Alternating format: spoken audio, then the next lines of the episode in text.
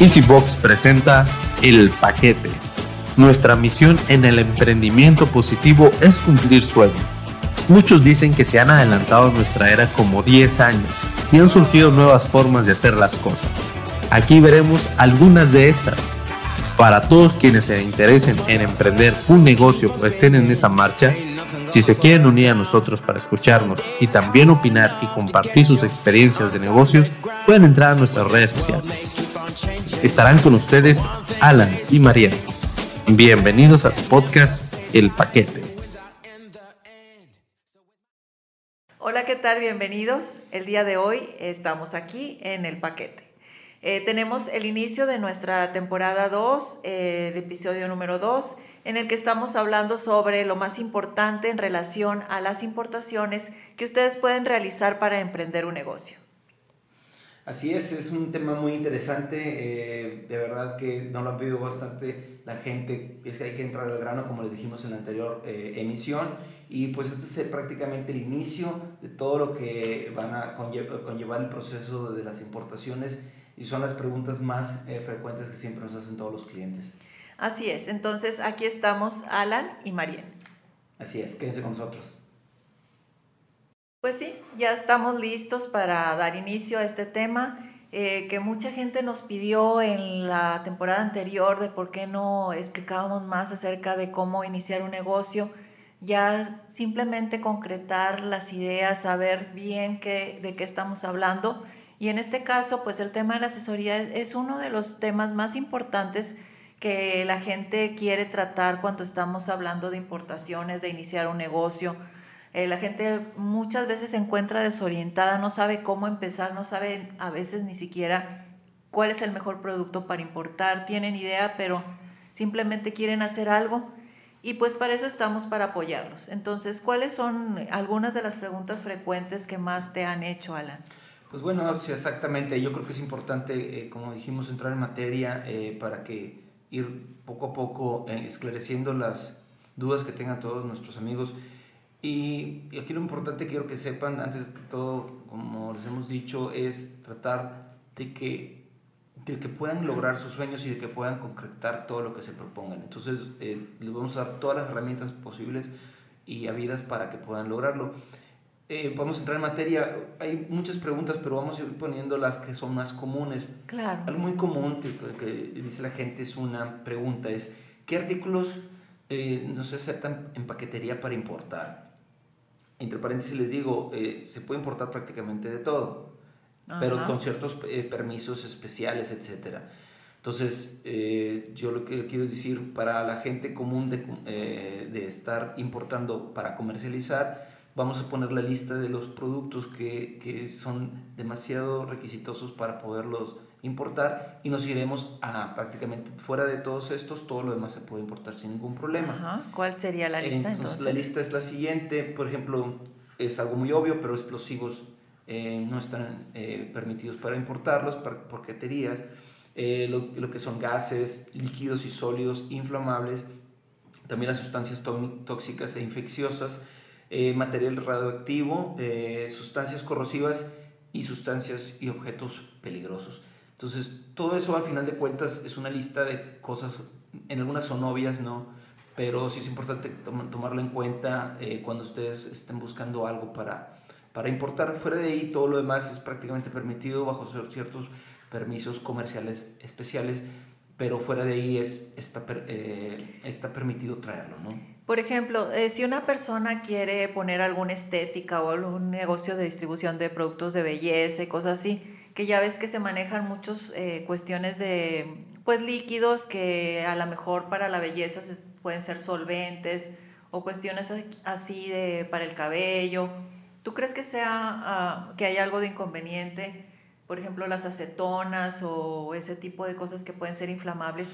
Creo que en algún momento ya eh, nos ha pasado que alguien quería importar algún líquido que no está permitido. Exactamente, eh, les decimos a los clientes que por cuestiones de seguridad eh, son, son productos que son tratados con una delicadeza distinta, entonces, y por su origen, ¿no? Al final de cuentas, como son inflamables, eventualmente, así sean para cuestiones estéticas, no, no, no es fácil importarlos.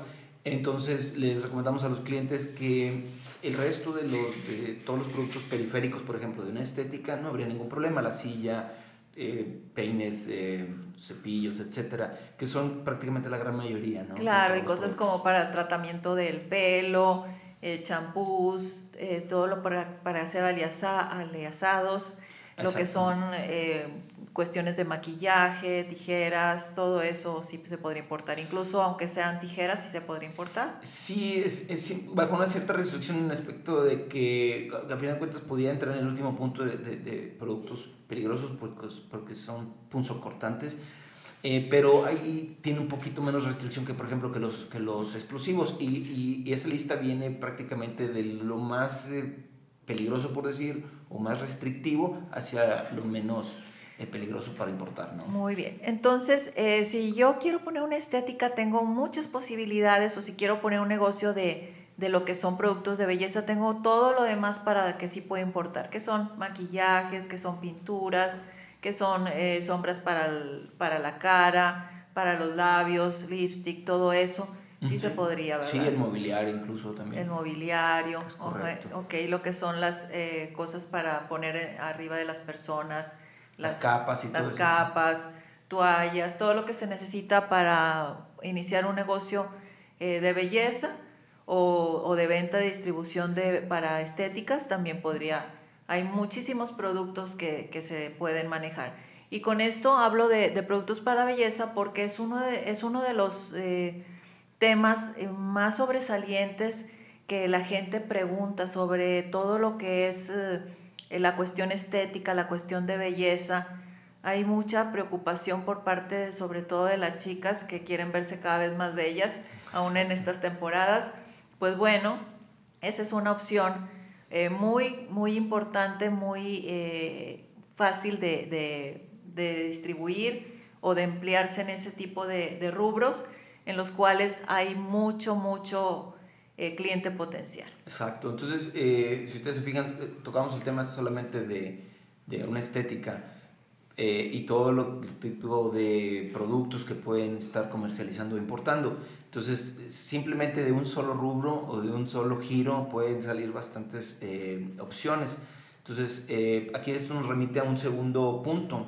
Si yo quiero hacer, o sea, lo que pregunta la gente comúnmente es, ok, ¿cuánto tiempo voy a voy a tener este producto aquí en México.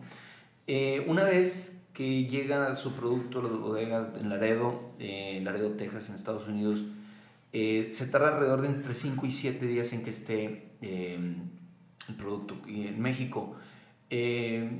a final de cuentas, ese es un tiempo corto relativamente, puesto que en la mayoría de los casos el importar directamente a México, traer algún paquete para uso personal o para poderlo comercializar, eh, sucede de que tarda meses, ¿no? Entonces, o es muy caro si utilizan paqueterías de, reconocidas mundialmente, sube mucho el precio.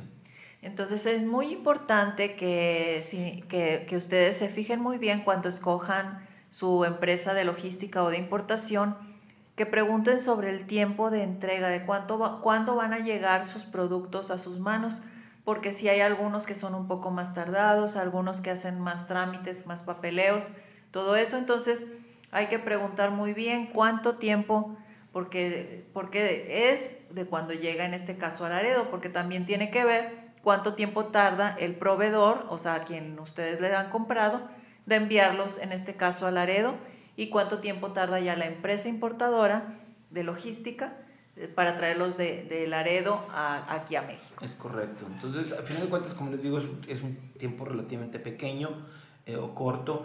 Eh, para, con eso ustedes ya pueden programar con sus clientes, ya pueden ustedes hacer proyecciones a futuro de, de la, del surtimiento y del abastecimiento.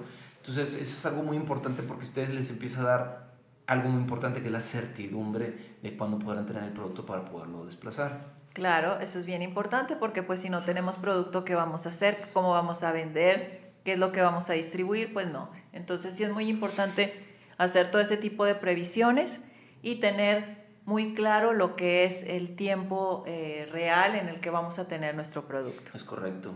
Hoy otra pregunta que también hacen, bueno, entre paréntesis, antes de terminar este punto, eh, se consideran estos días siempre quitando sábados y domingos. Acordémonos que en Estados Unidos se trabaja lo que se dice coloquialmente como la semana inglesa, ¿no?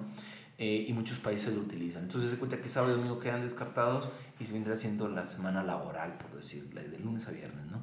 Claro que sí. Entonces, eh, lo que es asesoría, eh, ¿qué otra pregunta más tenemos por ahí que, que, nos han hecho? Una cosa es importante, hablan muchos del peso volumétrico, es decir, si ustedes se fijan, a veces las personas dicen, ¿qué es el peso volumétrico? Muchos lo saben, otros no lo saben, se los, se diremos aquí. El peso volumétrico viene siendo el, peso que daría un, paquete, por decir, una, una, caja. Ustedes toman eh, las medidas ancho por alto por largo eh, en centímetros y lo dividen entre una cantidad que es de 5000. Es decir, les va a dar un número. Por ejemplo, una caja que trae que, de 20 por 20 por 20 que traiga algo que es de pese un kilo. Ustedes ven que, eh, que es una caja pues grande para traer algo de un kilo y les va a dar un peso volumétrico, no sé, tal puedo calcular, pero eh, les puede dar un peso de 1.70 y tantos. Entonces, si esa, ese producto pesa un kilo, pero el peso volumétrico les da 1.71, el que se toma es el peso volumétrico. Al revés, si ustedes traen una, en esa caja de 20 por 20 por 20, un producto que pese 10 kilos, el peso volumétrico por esa caja les va a dar el 1.71 y que se va a considerar, ahí se considera el peso real del producto. Entonces, ¿por qué se hace eso? Porque a veces eh, todas las paqueterías en el mundo, usted, eh, el, quien manda puede mandar una cosa muy pequeña, por decir un teléfono celular, vamos a imaginarlo exagerado, pero en una caja gigante como el tamaño de un beliz, ahí venga un teléfono celular. Entonces, eventualmente ese es lo que les va a venir cobrando, ¿no? El espacio que está utilizándose. Entonces, eso es el pulso volumétrico. Una cosa importante, en EasyBox se utiliza eh, el número 5000 eh, por cuestiones matemáticas. Si ustedes se fijan, si se utiliza un número menor, les va a salir un peso volumétrico más alto. Entendémonos que uno de los más bajos es, es usar el, el, número 5000. Ejemplo, si en otras fórmulas se utiliza 4000, 4500, ustedes van a estar pagando mayor cantidad de peso y por ende mayor dinero. Entonces, es importante siempre ese número por el que se va a dividir el, la caja, las dimensiones. En este caso, a ver, quiero entender un poco más sobre esto. Sí.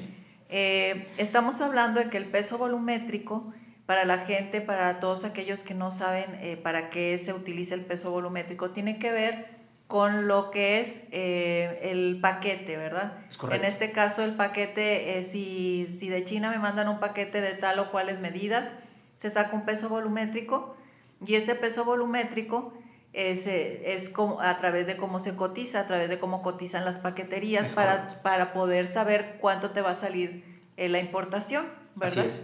Sí, por ejemplo, ponemos un ejemplo muy rápido, el de que dijimos 20 por 20 por 20, nos da 8 mil. Si lo dividimos entre los 5 mil, nos da ese paquete volumétricamente, volumétricamente pesa 1.6 kilos. Okay. Es decir, si lo que está en ese paquete de 20 por 20 por 20 pesa 900 gramos o un kilo, un kilo 200, se va a considerar el 1.6 kilos porque fue el volumétrico. Okay. Al contrario, si, ese si esa caja de 20 por 20 por 20 trae algo que, que pesa 3, 4 o 4 kilos, se van a considerar ahí sí el peso real. Siempre todas las paqueterías lo hacen porque a la paquetería le conviene eventualmente más, un poco más el peso que el volumen. Ok, muy bien. Entonces creo que, que, con esto queda muy, muy claro eh, que cuando eh, ustedes vayan a querer importar algo, entonces eh, les van a pedir el peso volumétrico para poderles cotizar y darles un precio más exacto, porque mucha gente dice, ay, ¿cuánto me, cuánto me, me saldría?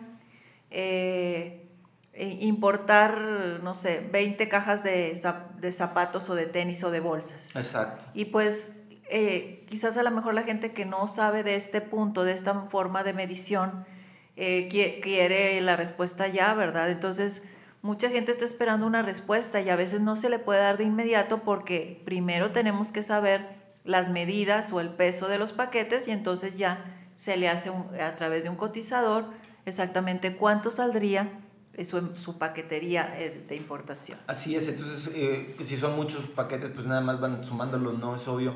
Pero algo muy importante eh, que se que verifiquen mucho es ese número, el, número de, sobre el que se divide la cantidad, porque es un número que a veces pasa poco como desapercibido. Pero si ustedes hacen esa misma operación, aquí salió 1.6 kilos si usamos 5000, pero si usamos los mismos 8000, que es el 20 por 20 por 20, y lo dividimos entre 4500, por ejemplo, nos va a salir que ese paquete pesa 1.77 kilos. Si ustedes se fijan, es más que los 1.6 kilos que salieron con los 5000. Eh, el número de 5000, que es una constante. ¿Por qué es importante eso? Bueno, esto es un paquete pequeño, pero si vamos a traer estos zapatos o estas cajas por 20 o, o una caja ya de 40 por 40 por 50 por decir, ahí sí va impactando ese número. Entonces, sí es importante que, que, visualicen eso. Otra cosa también que eh, hay que hacer notar, cuando ustedes vean el producto, eh, viene siempre en el proveedor, la mayoría ya los ponen el precio, el cross weight o el net weight, que viene siendo el peso bruto, o precio, eh, peso neto, que viene siendo en ese mismo orden lo que es el peso bruto, que es el más importante de todos, o las dimensiones brutas, que es el paquete al final de cuentas que ustedes van a traer, porque eventualmente eh, el producto es más pequeño. Entonces, a final de cuentas, digo, es obvio, pero es importante tocarlo, que, que siempre ustedes busquen el tamaño o el que le llaman las dimensiones em, brutas y el peso bruto, para que ya después ustedes puedan sacar el peso volumétrico, ¿no? Claro. Pues sí, todo esto es muy interesante para todas las personas que desean eh, saber cuánto les va a salir su importación, porque así ya saben cuáles son los datos que tienen que obtener, en este caso, de sus proveedores. Así es, eso es muy, muy importante. Ahora, otro, otro que han preguntado las personas, eh, por ejemplo, los proveedores en el extranjero, o sea, muchos dicen, ok, me pueden asesorar, eh, es algo que es muy recurrente también esta pregunta, tú lo sabes, de que, qué estaría bien traer, fuera de los productos que ya dijimos que son los prohibidos, o no prohibidos realmente, pero que son muy, muy especiales, solamente algunas entidades pueden hacerlo. Ejemplo, los explosivos, solamente la Secretaría de la Defensa puede hacerlo, pero a final de cuentas, todos los demás productos que estén fuera de esta lista, ¿qué es, qué es viable? Entonces, eso es algo que todo el mundo se puede estar preguntando, ¿no? Sí, mucha gente se pregunta eso y cuáles son las tendencias y qué es lo que más se vende y, dónde me sale más barato y tantas y tantas preguntas que la gente se puede estar haciendo. Bueno, pues aquí eh, les vamos a contestar la mayor parte de ellas. En este caso, por ejemplo, eh, ¿dónde podemos comprar? Sí, exactamente. Una, pregunta muy importante es el dónde. Eh, todo el mundo manda toda su, su, atención a China aquí es algo muy, muy claro que, que, que ser notar.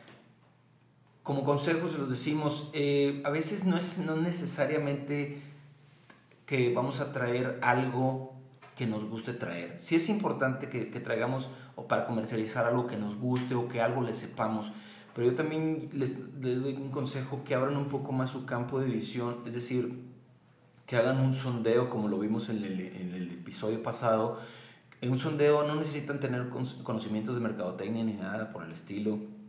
Simple y llanamente le dediquen un cierto tiempo para ver cuál es una tendencia, como lo decías tú, Marín, qué producto es una tendencia o qué producto puede ser bastante eh, redituable. Entonces pueden hacer una regla muy simple eh, en, la, investigación que hagan, es decir, más o menos cuánto está vendiéndose ese producto actualmente en las redes sociales o en los aparadores aquí en el país, en México ¿Y cuánto cuesta, ahora sí, por decir, en, en el productor que se viene siendo en China? Por ejemplo, puede ser, vamos a hablar el caso de Alibaba, eh, para cuestiones de medio mayoreo y mayoreo. Entonces ustedes ya pueden eh, hacer una, una proyección con los fletes y con el costo del producto, cuánto vendría costando puesto en Laredo. Entonces, si ustedes les queda un margen alrededor de un 40% al menos, al menos de lo que cuesta en México, es un buen producto, ¿no? Entonces, esa es como una manera de que ustedes puedan sabiendo qué márgenes tienen ciertos productos y otros. Hay otros de plano que están muy agresivos los precios aquí en México y traerlos de, del Medio Oriente, de China, etcétera, a veces no es tan redituable o son muy pocos los márgenes. Entonces, eh, a final de cuentas hay que traer cosas que tengan márgenes mayores para mayor utilidad. Sí, y sobre todo que podemos encontrar una infinidad de, de productos eh, que, que, queramos importar o que sean viables eh, de tener un, un, margen de ganancia eh, pues atractivo, ¿verdad? Entonces todo esto, ahorita con las posibilidades del Internet, antes era un poco más difícil saber, bueno, qué es lo que, qué es lo que, dónde o cómo o cuál. Entonces, Ahora no, ahora le puedes poner tendencias del mercado de productos internacionales y ahí te sale un listado. Y dices, ah, bueno, de todo esto, estos 10 productos, ¿qué es lo que me gustaría a mí importar? ¿Qué es lo que, con lo que más me identifico? ¿Qué es lo que me sería más fácil vender o comercializar entre la gente que conozco o que no conozco o poner mi tienda en línea o qué es lo que voy a hacer? Todo eso es muchísimo más fácil ahora con, con, el desarrollo de Internet y pues ahora también con lo de las ventas en línea. Así es, de hecho el comercio, como ustedes lo saben, a raíz del año pasado, 2020, se ha dinamizado mucho lo que la, el comercio electrónico. Eh, es importante, ya lo saben todo el mundo, que, que, no podemos soslayar esto y hay que meternos en ese mismo canal o esa dinámica, pero la gente quiere, quiere llegarse de sus productos. Entonces, una de las recomendaciones que le damos, que lo veremos en otra emisión, pero lo tocamos someramente aquí, es los eh, proveedores. Como ahorita toqué uno que es Alibaba, eh, el otro es el otro gran proveedor chino es AliExpress. La diferencia entre ambos es que, como dije, Alibaba es de medio mayoreo a mayoreo y, de, y, AliExpress es de eh, medio mayoreo a menudeo. Es decir, hay ciertos momentos en que ambos se, se cruzan, eventualmente los dos pertenecen al mismo grupo y la ventaja de ellos es más que nada son los aglutinadores de proveedores, por decirlo de alguna manera. Es decir, es un portal donde muchos proveedores principalmente son de China, porque el portal es chino y, y la compañía china, Alibaba, o el grupo Alibaba, ellos aglutinan a una cantidad enorme de, de, de oferentes o de vendedores los cuales eh, tienen que cumplir ciertas características para poder estar en ese, en ese portal. Buen servicio, eh, rapidez, buenos precios, etc. Y la competencia es férrea, ¿no? Entonces eso es una ventaja para ustedes como compradores. Sí, claro, porque tenemos siempre que observar todo lo que habla, o sea, todo lo que se habla, digamos que las reseñas de, de los eh, proveedores, de los vendedores, para ver qué tan bien calificados están y poder tener una mayor seguridad de que el producto que nos van a mandar es el correcto, ¿verdad? Es el que nosotros deseamos. También dentro de esa parte de los proveedores yo les recomiendo mucho que se cercioren lo que hasta el punto y coma que dijeron en este caso los chinos y que no nos vayan a cambiar. Ya, ya en esos portales todo es más seguro, ¿verdad? Pero sin embargo tenemos que fijarnos muy bien qué es lo que vamos a comprar y que no sea nada más que le cambiaron una rayita o, o el tipo porque también nos ha pasado de que, por decir, cuando estuvimos importando lo que, lo que son cañones eh, para sanitizar, bueno, pues que era dorado y luego que era plateado y luego que era con un tanque o con otro, y en sí, pues era el, muy parecido al tipo de cañón. Sin embargo, había variaciones y pues sí, y digamos que ya cuando nosotros lo queremos comercializar aquí en México, pues nos enfrentamos con que, ah, no, es que era este, ah, no, es que era el otro, ah, es que tenía este detalle sirven para lo mismo y a lo mejor tienen la misma, la misma máquina o el mismo eh, estructura de base, pero sin embargo, pues no siempre es exactamente lo que eh, su cliente va a querer, porque su cliente va a querer lo que está viendo en la foto. Sí, eso es importante. Eh, es fecha que poco a poco muchos proveedores van entendiéndolo ese, pero debido a la dinámica o sinergia que existe en China, que es un muy cambiante, como muchos lo pueden saber, China va haciendo cambios muy rápido a sus productos, se agotan unos, entran otros. Si, ustedes quieren una, eh, algo totalmente estable en cuanto a un modelo, algo sí es importante que ustedes se cercioren, como dice María, muy importante al momento de hacer la orden con, o fincar una orden con los, eh, con los proveedores.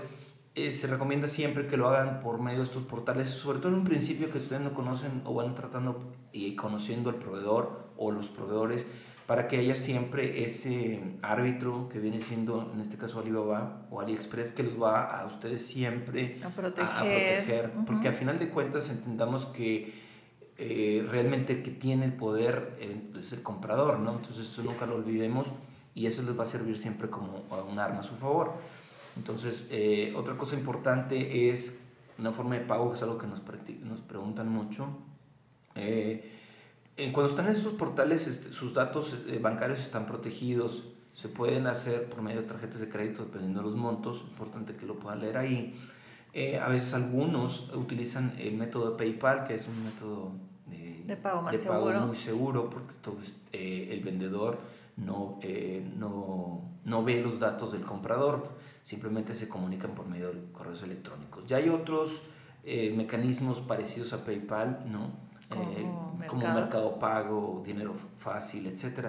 Eh, sin embargo, en sus portales internacionales generalmente utilizan no PayPal para, para poder hacer las transacciones, ¿no? Así es, pues todos estos temas son muy interesantes. No sé si tengas más otras preguntas frecuentes que, que tengas por ahí, Alan, o, o, alguna otra cuestión que platicarnos? Pues realmente son muchas, pero, pero, pusimos las más comunes. Eh, a final de cuentas, yo lo que los invitamos siempre es que nunca pierdan las ganas de, de, poder cristalizar un sueño que tengan. Nada es imposible, entiéndanlo jamás, nada es imposible. Y en la medida que nosotros podamos apoyarlos, estaremos siempre a sus órdenes. Eh, para que ustedes puedan eh, constatar de que sí se puede hacer las cosas, de que eso se puede cristalizar. Claro, y yo les quiero hacer una última recomendación, hacer mucho énfasis en que chequen y revisen muy bien la empresa de logística para importar que van a contratar, porque de ahí está el, lo más importante que su mercancía llegue de una manera segura, fácil y rápida. Así es, eso es muy importante, eh, de verdad, yo creo que ahí es donde muchas emprendedores encuentran como un obstáculo, ¿no? El, el, poder entrar eh, con sus productos para poder comercializar. Al final de cuentas, lo único que estamos buscando todos es que es eh, poder tener eh, un mejor ingreso, poder tener más ventas, pero esa es prácticamente la parte más importante, que es encontrar un proveedor seguro que les pueda dar comunicación de lo que está sucediendo a un precio justo y lo más, más importante, que sea rápido, porque es algo que está sucediendo mucho ahorita en estos tiempos. Lo que es el tiempo es, es oro, ¿no? Entonces ustedes tienen que tener viabilidad con sus clientes. Claro, para que todo esté bien surtido y puedan eh, pues tener mayores ventas y mayor, eh, digamos que, acceso a todo. Es correcto, así es. Bueno, pues entonces aquí acabamos con lo de esta emisión. Le damos las gracias. Gracias. Pues esto ha sido todo, amigos. Eh, muchas gracias por estar en la misión número 2 de la segunda temporada del paquete. Y si les queda alguna duda o pregunta, pónganla en las redes sociales, aquí en mismo en nuestro podcast del paquete. Con gusto estamos para atenderlos y para resolver todas, todas sus preguntas. Sí, muchas gracias a todos ustedes. Muchas gracias, Alan. Qué bueno que nos acompañaron y estamos para ayudarlos a cumplir sus sueños, a toda nuestra comunidad de emprendimiento positivo. Hasta pronto. Chao.